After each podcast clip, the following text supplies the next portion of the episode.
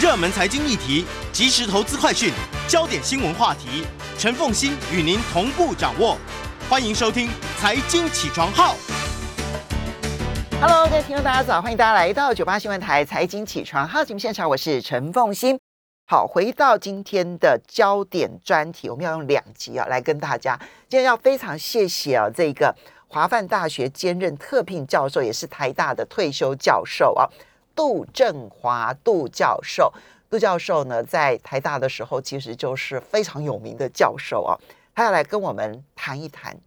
究竟什么是贸易协定，究竟什么是 FTA，而且这个理解对于我们。在未来了解台湾未来生存的时候呢，其实是极为重要的。这点我要非常感谢杜教授这样子啊，来帮我们大家一帮我上课这样子，也非常欢迎 YouTube 的朋友们一起来收看直播。杜教授早，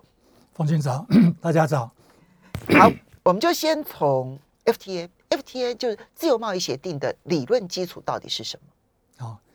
呃，FTA 叫做呃。自由贸易协定啊，那我们经常听到这个名词，呃，也许有人还不太清楚。有时候我们叫自由贸易区，有时候自由贸易协定，那是怎么回事？呃，事实上，如果大家要建立自由贸易区域的话，就会先签一个协定，这是一个条约。那所以我们把它叫自由贸易协定。那签了之后，我们就可以形成自由贸易区。呃，那它是什么东西呢？我们一般的了解会说。呃，把关税都取消。嗯，那事实上它的内容呢，事实上远远超过这个东西。嗯，这点很重要。对，呃，我们知道，呃，贸易的项目很多。呃，以物品来讲呢，呃，以我们台湾海关的分类呢，大概就有九千项之多。嗯，但是这只是货品的贸易。嗯，事实上现在越来越重要的贸易，我们叫服务贸易。嗯，啊，比方说这个脸书可以到台湾的投资。那 Google 很多这种软体方面的服务也到台湾来了，那这些叫做服务贸易。那服务贸易现在占我们这个总贸易的比例啊，已经从百分之二十再往百分之三十迈进。那如果服务业比较重要的国家，像英国的话，它可以高达四成，就它的出口有四成是服务贸易啊。所以你可以想象，美国更多了。呃，美国没有那么高，英国是最高的。英国是最英国的服务业其实创新能力很强。哦，因为金融服务。对，它的伦敦现在还是世界最大的货币交易市场。嗯。那纽约是整个金融的整个金融市场最大是纽约没有错，但是货币交易这这一项呢，伦敦是最大的。啊，所以它一直推出更新的这种服务贸易出来。嗯。啊，所以你可以看服务业呢，呃，就像我们现在有这个网际网络啊。很呃，透过网际网络去去去国外去买东西的情况非常的普遍。那那那那这个也是透过有这个服务贸易的这样的一个工具啊，那产生了实体的贸易出来啊。所以呀，呃，我们在这个自由贸易协定里面规范的东西，除了货品贸易以外，我们还会开放很多的服务市场，让对方可以来这边投资，或者透过这个 email，或者透过这个 internet 啊，可以可以卖东西啊。呃，所以它内容很多。那我们如果真的要去把自由贸易协定拿出来看，看它写了哪些东西的话，它通常分四个部分，啊，一个一个部分就是所有的条约都会有的一些相关的东西，比方说谁要来执行这个东西，它的它是在什么条件之下可以可以生效，什么条件之下可以退场啊，或者是终止啊，然后这个呃如果有问题的话，是跟是跟对方什么单位去接洽。那怎么样？就是程序性规范，程序性的规范，它它它是一类哈。那再来是最重要，就是这个这货物的部分，怎么样让它自由化？那当然我们都知道这个关税怎么减免，呃，他他会谈一些，但真正的减免的细节是规范在一个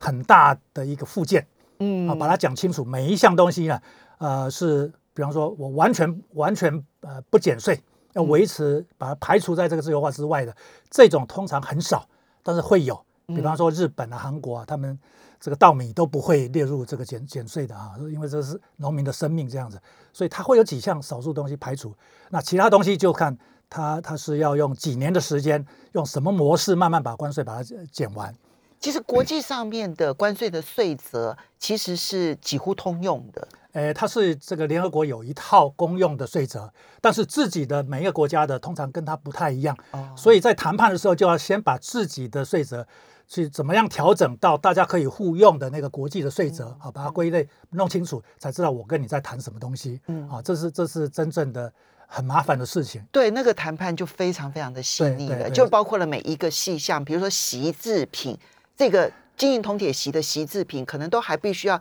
细到说，那这个是出席席制品，或者是我可能要精雕过的类似。啊，没有错，它嗯分类非常详细，所以我们台湾有有九千项，里面有七千多项是工业制品，有一大概一千五六百项是农业农业产品啊。好，这是货物。哎，那那那这个这个服务市场呢，呃，也有一类在讲服务市场要怎么开放。比方说，我哪一个市场你可以来投资？比方说，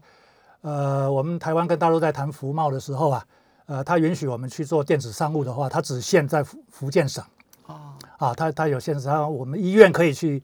百分之百呃投资，嗯呃，它就限五个省市，嗯，包括上海啊、广东啊啊五个省全省市。资对，呃全资哈、所以啊，它的它的规范非常的详细。呃，开放的模式有有有，呃服务业有四种开放模式，那这个都是在谈判的过程当中要去谈的。嗯，啊，那这个呃，开放模式里头就包括了可能是只是你开放投资，或者你开放必须是可以超过半呃这个一半以上的股权，没有错，或者是全资，或者是一定要合伙，就各式各样的可能性。没有错，没有嗯错。好，那那那这些东西啊，都规范好了之后，呃，执行啊，如果有问题的话，嗯，呃，你比方说同样一个条文，你的见解跟我不一样，那有争议的话，那个叫做争端解决机制，那是最后一个部分。那那个部分也很重要。啊对呃，事实上，当年两岸在谈的时候啊，就是在那个部分卡了非常久嗯啊，因为一般国际上呢，如果有争议的话，那大家去谈，如果大家还是谈不出一个结果的话，那可能要交由第三方啊，但但是我们所以这。四部分每一个部分都很难谈。我们休息一下，马上。欢迎大家回到九八新闻台财经起床号节目现场，我是陈凤欣。在我们现场的呢是台大退休教授，也是华范大学呢兼任特聘教授杜振华杜教授来为大家解析究竟什么是区域贸易协定，又如何的去面对 FTA 自由贸易协定。好，刚刚这个呃杜教授呢为大家很详细的解读了。什么是 FTA？好，然后呢，你看到它通常文本里头会有四大部分哈，就包括了程序性的安排，就什么时候生效啦等等的哈，然后货物贸易啊如何的安排降税，然后服务贸易如何的安排开放，以及最后双方之间的争端解决机制，每一个部分其实都是很复杂的谈判，但嗯。究竟它对于区域经济整合扮演了一个什么样子的角色？为什么现在其实我我我们可以感受得到，大概从一九九零年代开始，FTA 就变成了好像国际上面最重要的贸易趋势了。是，呃，这个东这个东西啊，呃，说来话长啊，呃，讲到自由贸易协定，大家都会想到另外一个相关的机构，叫世界贸易组织对，（WTO）。呃，WTO 呢是在一九四七年成立，那成立的目的是要促进贸易的自由化，因为呃这些同盟国呢，一九四四年开了一次会议啊，呃，因为战争已经快结束，他们已经看可以看到结果啊、包括中华民国当时都有代表啊，呃，宋子文啊，呃，连那个以前的那个于院长也也于参鸿钧，呃，不是不是于鸿钧，呃那那个。哦，没关系，好，于院长，啊，不不不管，那那我们都有代表去参加哈。那二十三个国家呢，呃，是他的创始会员国，呃，因为他们发现如果贸易不自由的话，是可以引起战争的。嗯那战争我们是不要的。那事实上，希特勒能够上台呢，就是因为呃，你知道这个一九二九年发生经济大恐慌，大恐慌时候，美国在一九三零年立了一个关税率非常高的一个法案，叫斯穆特豪利法案。对，那那逼的那个德国没有办法贸易出口，所以他没有外汇来偿债，所以他就发行旧马克啊，去去掠夺人民财产来还债，导致恶性通膨。恶性通膨，所以这个希特勒才能够上台啊。所以大家为了要消弭战争呢，呃，希望说以后贸易要自由化。一九四七年成立的 GATT 啊，呃，它的目的就是在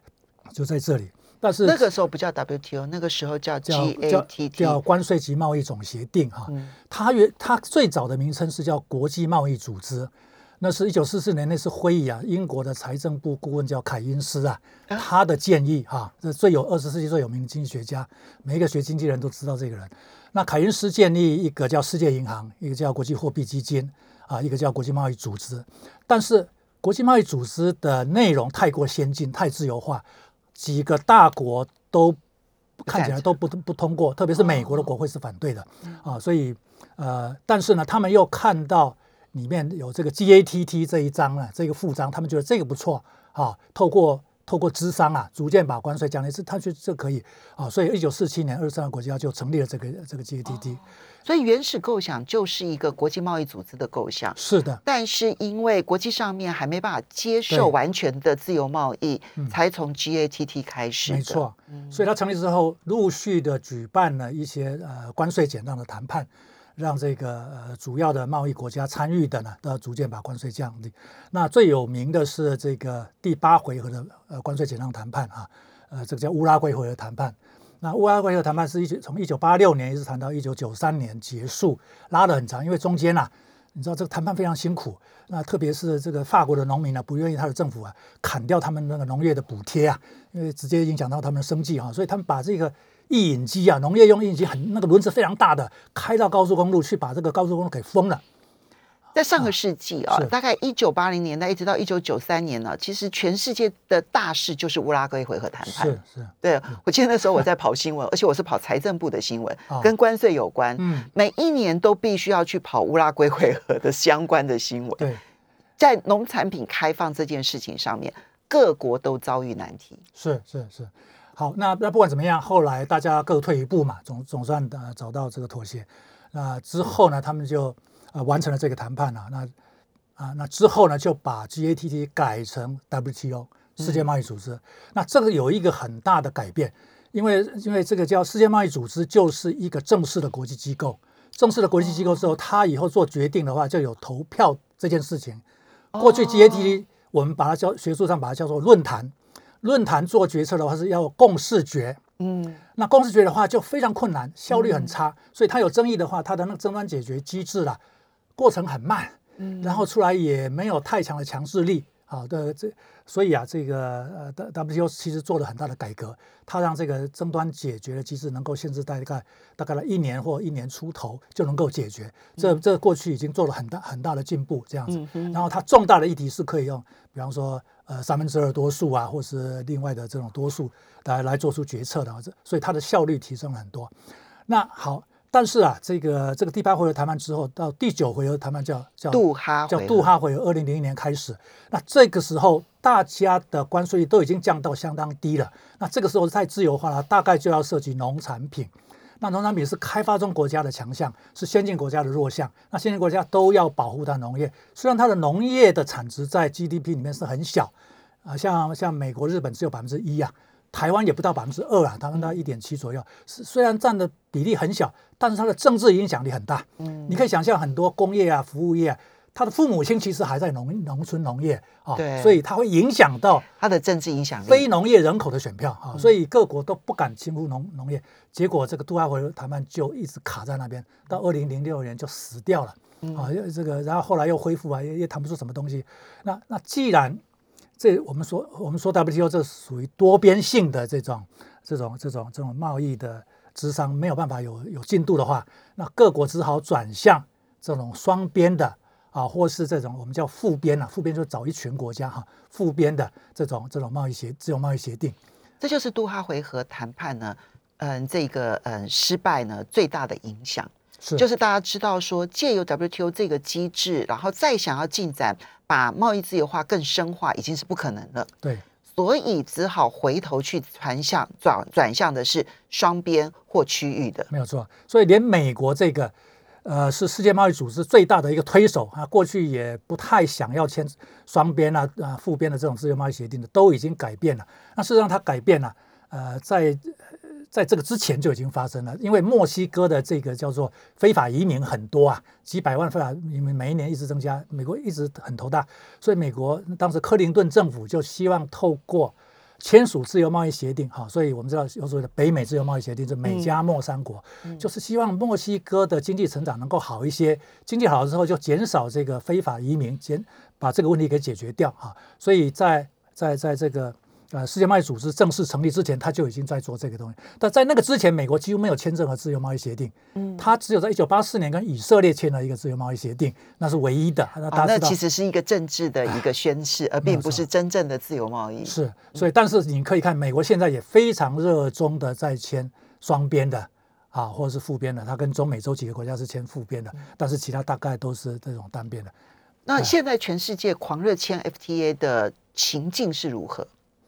为什么是从欧洲开始？好，呃，这个 好，这个话又长了啊。从一九五二年，我们知道，呃，法德意比荷卢六个国家成立一个叫欧洲煤钢共同体，就是要把煤啊、钢啊、铁啊这些战略物资。可以使用在战争上面，战略物资大家能够把它共同来生产、共同管理、共同来行销，那它就透明化了，就不可能拿去作为战争的用途。这个目的是从二次大战的教训得来的。其实那是一个很重要的一步，煤钢共和体。那煤钢共和体运作的非常好，一九五二年开始到一九五八年呢，他们就把它呃呃升级啊升级啊，除了煤钢共同体还是存在以外，那他们经济上就搞了一个欧欧洲经济共同体。啊，欧洲经济共同体一九五八年开始，那欧洲按这个经好，那这个东西本身呢是超越自由贸易协定的。那我先介绍一下自由贸易协定在区域经济整合里面的地位是怎么样。嗯，那这是有经济学家有一个分类哈。嗯啊，事实上我我弄了一个表在这边，我不知道大家能不能看得到哈。来，我来试着把它给他看。好，OK，因为这个字比较小一点点。好。就是经济整合的分类啊，这里面呢有属于自由贸易区的，有属于关税同盟的，有属于共同市场的，也有经济同盟，也有货币同盟，也有完全整合的。那么这里面呢，大概整合程度最高的是像。美国各州联邦，对不对？哈，整合其次的是货币同盟，这个呢，就是像欧盟到一九九九年的时候，那它就是包括了没有关税障碍啦，对外关税也统一啦，然后这个怎么劳呃人员可以自由流动啦，然后呢彼此之间还可以对赤字控管哈，而且共同货币是是，所以一个层次一个层次，自由贸易区已经只是无关税贸易障碍而已而已，对不对？嗯。好，那事实上这个分类呢，这个分类呢，基本上是由经经济学家呃在他的书里面列出来的。这经济学家叫贝拉巴拉萨，他刚好就是我的博士论文的指导教授啊。那他是一个匈牙利人啊，但是匈牙利革命的时候逃到美国，然后在耶鲁大学用四年的时间拿到两个博士，好厉害。一个是经济，一个是法律啊，那就留在耶鲁大学教授。后来他在世界上干到副总裁啊。好，那他的分类哈，基基本上在教科书现在都可以看到，所以呢。呃，自由贸易协定其实是经区域经济整合里面最初步的一个阶段，那它只是把这个这个这个贸易给它自由化吧，包括这货物货物贸易跟服务贸易。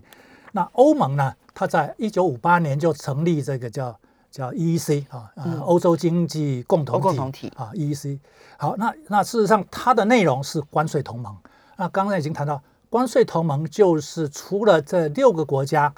呃，之间的贸易完完全自由化，不科关税哈，没有障碍以外，他们对外部的就六国以外的外部的这种这种贸易政策，就关税率啊，全部统一。嗯，这其实不容易。是你想想看，我对假设说我进口汽车，我是科百分之二十，你要法国、德国是意大呃，这个这个赫比卢意大利哈，法德意赫比卢哈，这六个国家都要同样一样的这个关税税率。每一个国家，每一个国家要保护的这保护的产业，或者是想要开放的产业，要拉成拉成齐头，其实是蛮困难。对，所以目前呢，全世界运作当中的自由贸易协定大概有四百多个啊，依照跟 WTO 所报备的，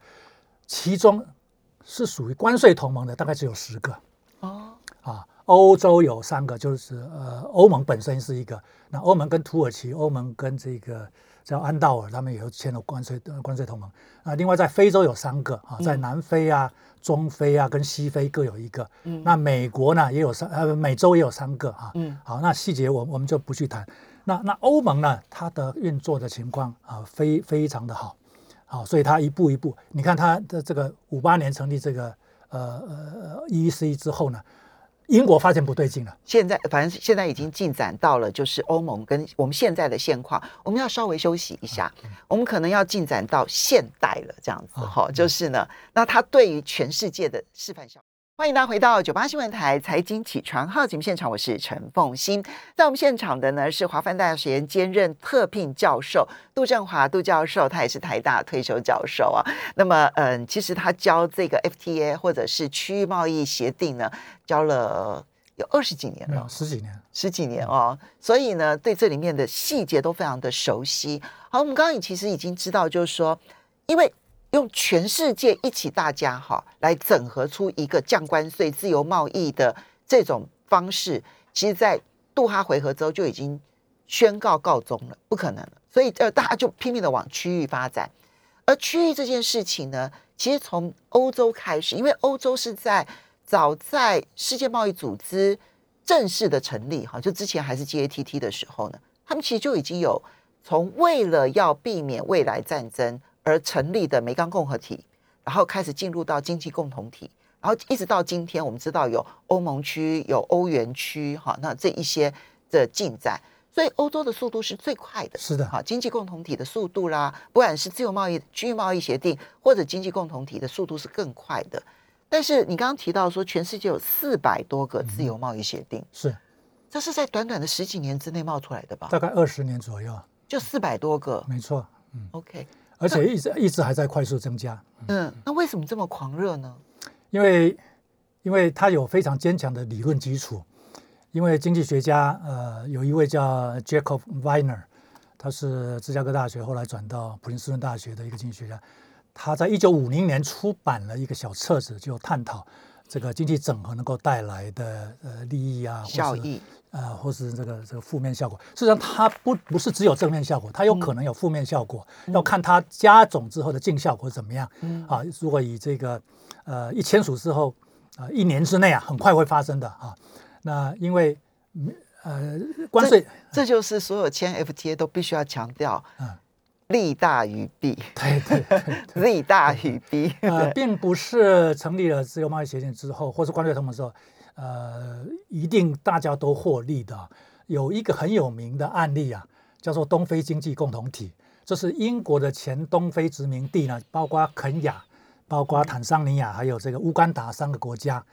呃，他们在一九六七年签了呃签了一个，他们叫叫叫共同体啊，啊，这个东非经济共同体啊，东非经济共同体。那它的内容呢，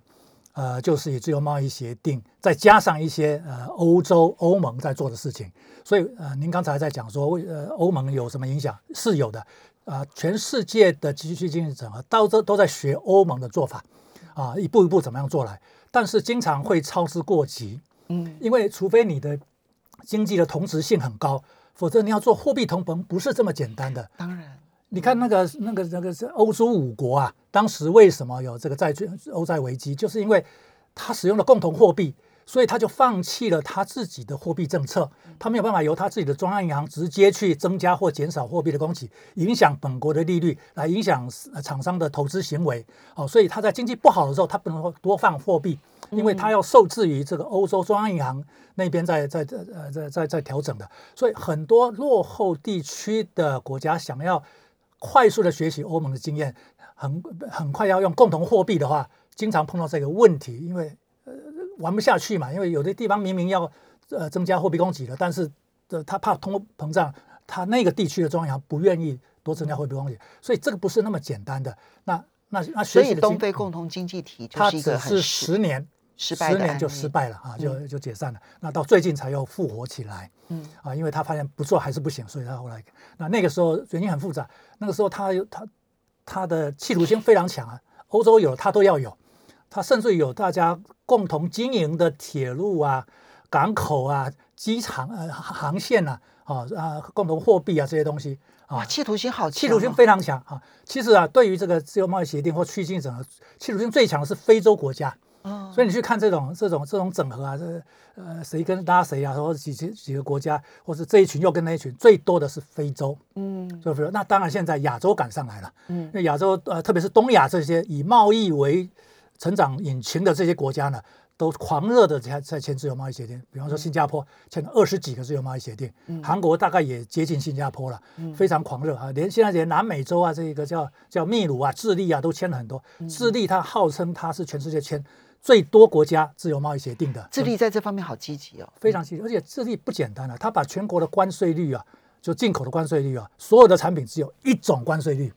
哦，你看全世界哪个国家做得到？就一种啊，不得了啊！所以他他的确是很认真。那那我们跟他们比起来，的确的确是很好，这个呢是就是 FTA 这件事情，它有它的正面效益，但它操之过急的那个负面效益，其实国际上面呢例子也是斑斑可考。哎，没错。那呃，所以我们接下来就讲说这些地区哦后来的发展。好，那比如说你刚刚讲非洲呢，它的最积极，然后呢也通常是最快速，可是效果真的好吗？那东亚最近呢，其实呢急起直追。其实老师在刚刚你在讲的过程当中，我就会觉得，哎，那东协就是一个可能相对正面的案例喽，因为它算是最为稳扎稳打的一个案例。嗯，没错。我我我补充一个数字给大家参考啊，刚刚讲的这个东非经济共同体啊，那个肯雅，在我讲那实施十年之间，那平均的经济增长率是百分之七点五。嗯，那那个乌干达只有百分之二。啊，那就一定拆伙了啊，一定拆伙啊，因为因为它它成立这个。一个叫叫东非发展银行，那东非发展银行由三国共同出资、平等出资之后，来决定啊接受这个申请，然后就他就投资你的企企业的投资，结果几乎都集中在肯亚。嗯，为什么？因为肯亚的基础设施最好。嗯，它早年是英国在东非殖民地的首府，就在。那个时候叫奈洛比嘛，对，奈洛比到现在还是还是重要的地方。你会听到哦，这个东非有名的城市，所以它基础设施好，所以那个发展银行的投资钱都借到的企业都是集中在肯亚，所以当然它发展的快，所以其他就慢。所以这个自由贸易协定要签不是那么简单的，你要花很多的力气去研究你要签署的对象，它的产业跟你的产业竞争的结果会是怎么样，尽量让你的产业不要不要一下就就就被击倒，市场一开放之后。那这个东西，我们通常啊，国际上有一个很有名的这种这种计量模拟的模型啊，叫 GTAP，嗯，GTAP。那大概全世界要签这个贸易协定之前啊，然后大概有七八成的案例呢，都会用这个模型来去模拟推估，然后推估结果呢来看说它的效果好不好。那这模型是由美国一个大学叫普渡大学。跟澳洲一个大学叫莫纳许大学，他们合作推出来的。那这个东西不简单，因为他要收集全世界各国的贸易资料，建立这种贸易模型啊，大概有一百多条，这个主要经济体啊都都加进去，然后这个每一个国家的，呃，不是一百多条，一百多个国家的这种重要的这种经济的方程式啊建立起来，然后去推估，嗯，他推估出来会跟实际的状况有很大的差异。结果这样子推估出来，还是有很大的差异。那那官方都会跟你讲说，哎，我们是利大于弊，因为我们推估出来啊，这个效益是好的。如果不参加的话，然后别人参加的话，我们会有负负多少影响？这是非常粗糙的东西，因为你你的产业的分类不可能那么细。对，因为他他说是呃，所以你即便用了 GTAP 模型，都不见得能够准确的预估。哎，所以影响影响好跟坏。它的背后的因素，我们现在已经看到全世界有四百多个，主要会有哪一些因素影响它的结果的好跟坏呢？呃，以经济学的学家的观点来看呢，呃，一定是好的，整体是好的，整体是好。但是啊，在呃，怎么讲？他所谓的好呢？是从一个旧的均衡到一个新的均衡，那个新的均衡会比旧的均衡要好，就整个饼会变大。对，但是你知道呢，那个过程啊是非常痛苦的，那个过程啊，那个过渡的过程啊，因为市场一开放了，然后对方强的产业就会进来占我的市场，我强的产业就去占对方的市场。那经济学是喜喜欢看这个结果，因为大家的资源使用效率会提高。嗯，效率会提高，但这中间人民的痛苦，人这这对，因为企业竞争突然间变得很激烈的话，那那企呃，特别是你你你的弱势产业要让出来给对方的话，那你怎么处理这个弱势产业的员工啊，他的老板啊，啊，这个资本这怎么样处理？经济学是不谈这个东西的。好，所以老师，我们这个今天把这个基本的原则提到这边了啊，下个礼拜还要请杜老师再来一趟，这样子。你要知道，这堂课在大学是要教三十六个小时的，但我们要把它浓缩。那我们就要集中回来看东亚的区域贸易整合的一个状况，以及最重要的当然就是那台湾到底在面对这种全世界狂热 FTA 以及区域经济整合，这当然是两回事，但可以 combine 在一起来看待的这两件事情当中，我们究竟应该要如何去寻求我们的生存之道？因为尤其是当 RCEP 在今年一月一号已经正式的生效之后。台湾其实那一个急迫感要如何的来面对它？要非常谢谢杜教授，下个礼拜同一时间再见。